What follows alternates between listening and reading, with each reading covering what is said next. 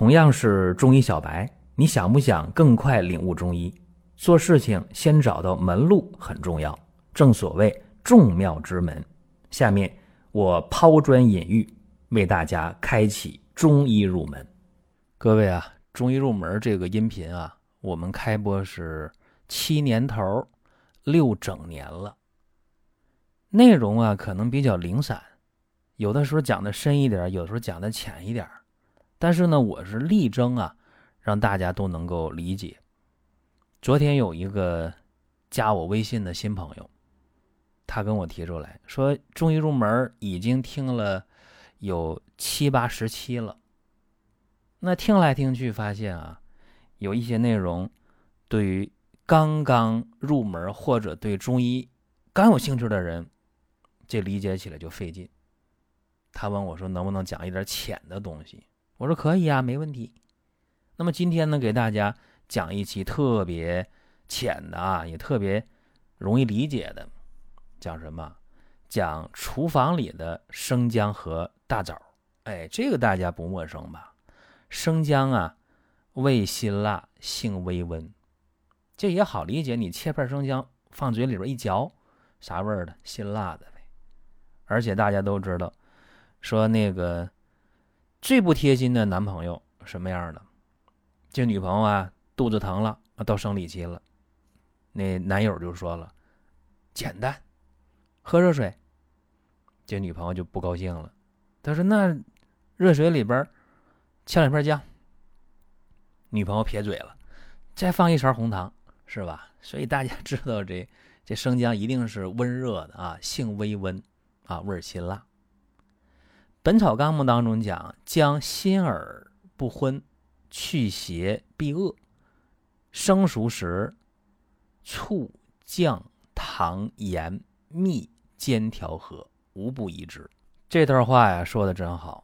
这生姜啊，用处挺多的啊。我记得小的时候用这个生姜，嗯，就可以腌咸菜呀，用那个酱啊、醋啊、糖啊。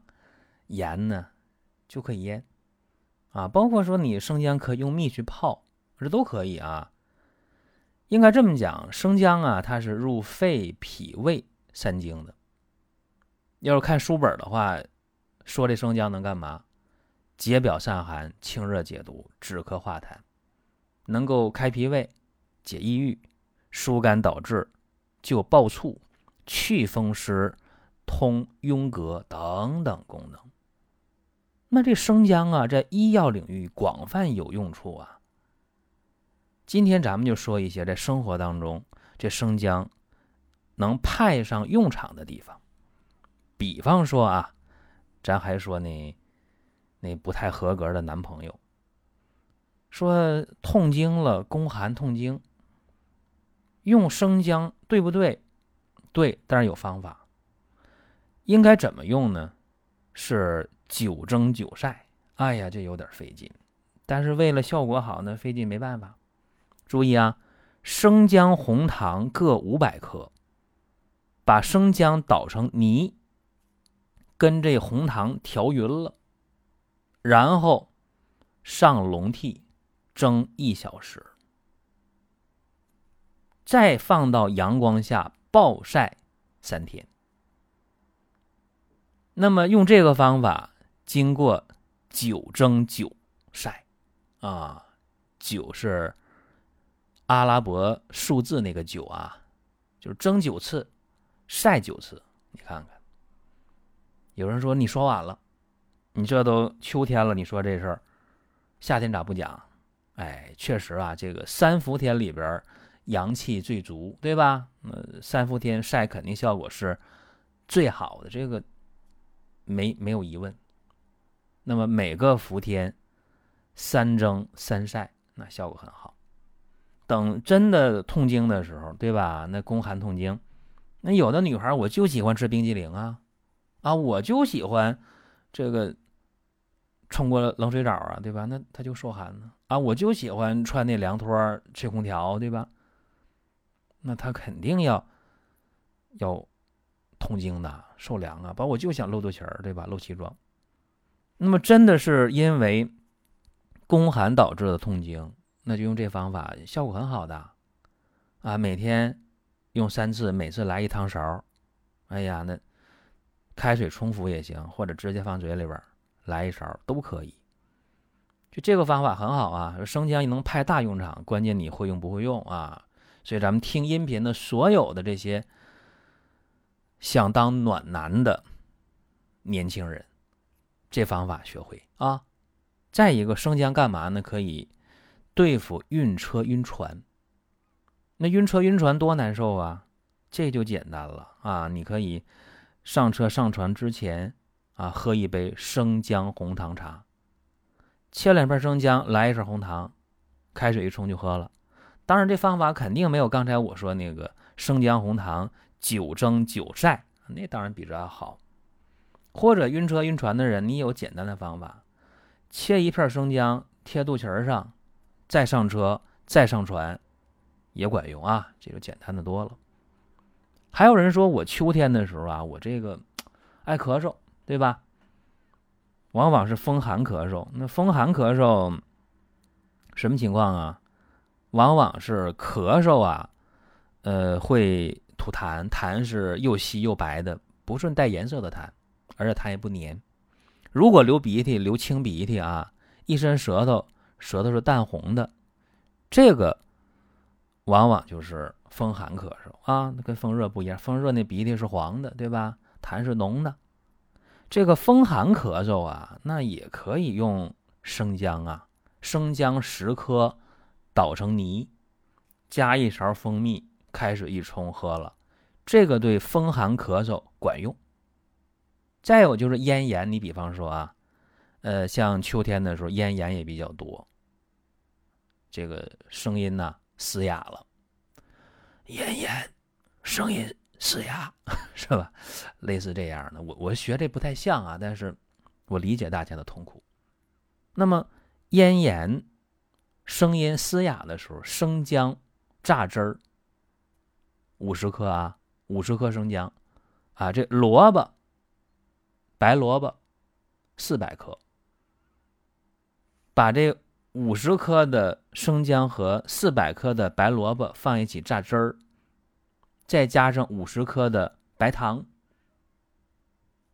放到锅里边，啊，给它煮开了，然后晾凉了，哎，没事来两口，没事来两口，叫频频饮用啊。这个对于慢性咽炎、咽喉的疼痛。声音的嘶哑效果很好，尤其是那种阴虚火旺的慢性咽炎啊，咽喉的疼痛，声音的嘶哑更为适合。那阴虚火旺怎么回事呢？往往这样的人啊，呃，晚上容易盗汗啊，手脚心容易热啊，注意这样的朋友他适合。再有一个，在这个季节，你看啊，有人就过敏是吧？嗯。这个眼睛也红了，鼻子也痒了，打喷嚏了，是吧？过敏，或者冷空气，在这个秋天啊，他也不舒服啊。其实这个怎么办呢？包括荨麻疹的朋友啊，这都属于要去做抗过敏的斗争。那你可以生姜榨汁儿啊，兑点水，没事就喝，这个防过敏效果不错啊，包括对荨麻疹有一定的作用。另外，就是牙疼了，那牙疼不是病啊，疼起来真要命。生姜有消炎、镇痛、杀菌的作用，所以牙疼的时候，你哪个牙疼，就在哪一颗牙那个位置咬住一片生姜，嗯，它有缓解的作用。当然，如果是龋齿啊，或者是这个有口腔的一些。炎症啊，牙周的炎症，当然也要应应急以后，及早的到口腔科去处理一下。如果你是胃火牙痛啊，或者肾虚牙痛，当然也需要呃中医对症去解决。我想起来，在前些年，大概是二零一五年的节目当中，在寻宝国医那个专辑啊，那里边有一期叫做口腔合璧溃疡。啊，包括那里边我也讲过牙疼的事儿，大家可以去参考啊，到寻宝国医的专辑里边，你去找到二零一五年的节目，因为节目里边都有那个时间的标记啊，年月日都有啊，去找一找。再有吧，就是生姜呢，对于像容易出现胆结石的朋友，这也很好啊。有人那结石啊，挺无奈的啊，长了处理完又长啊，说做微创了。啊，做手术了，还有的人这，呃，出现结石了，啊，好不容易喝药喝中药啊，喝了两三个月，啊，喝小了，然后稍不留神又长了，这个就是所谓的结石的体质啊，这东西究竟是真的还是假的还不一定，但是结石体质有这说法啊。那么结石就是胆固醇形成的这么一个东西啊，生姜呢能够有效的降低血当中胆固醇的浓度，啊，所以它有利胆的作用，利胆汁外排的作用。而且呢，生姜还能，呃，维持血管的弹性啊，降血脂啊，防止动脉硬化。换句话说，没事呢，嚼两片生姜，或生姜泡点水喝，呃，肯定有好处啊。这大家要记住。还有就是类风湿性的关节炎呢，这挺可怕啊。这小关节嗯变形，然后呢，关节的功能逐渐的减弱，甚至丧失，啊，疼的不得了。那么类风湿性关节炎的朋友，可能平时吃激素啊吃的也挺痛苦。那么你不妨呢每天吃五颗的生姜，每天五颗生姜，这也不是什么难的事儿，关键是坚持。如果能够坚持三个月啊，类风湿性关节炎的朋友，那么你关节儿活动能力会改善啊，疼痛会减轻啊，这个不妨尝试。我们在听节目的过程当中啊，想说的话、想问的事儿，可以通过评论来实现。如果说身边人也需要这个内容，你可以转发一下。再有啊，就是关注的事儿，点关注不迷路，下回还能继续听。大家可以关注一个公众号，叫“光明远”，阳光的光，明天的明，永远的远。这个号啊，每天都有内容的持续更新。方便大家了解最新的动态，点赞、关注、评论、转发这几个动作一气呵成。感谢各位的支持和捧场。下面呢，讲一讲大枣啊，大枣很熟悉啊，甜的对吧？性味甘平，归脾经、胃经。既然啊，这大枣归脾经、胃经了，那毫无疑问啊，能够补脾益胃啊，养血安神，还能缓和诸药。在经典名方当中啊，用到大枣的地方特别多，尤其是甘麦大枣汤，这《金匮要略》当中的名方，在现代应用当中还真挺好啊，效果比较理想。包括我也经常用甘麦大枣汤去加减化财，呃，帮大家解决脏燥的问题。比方说像更年期啊，出现那种情绪不稳定啊，呃，睡眠不好啊。哎，精神恍惚啊，心烦意乱呢。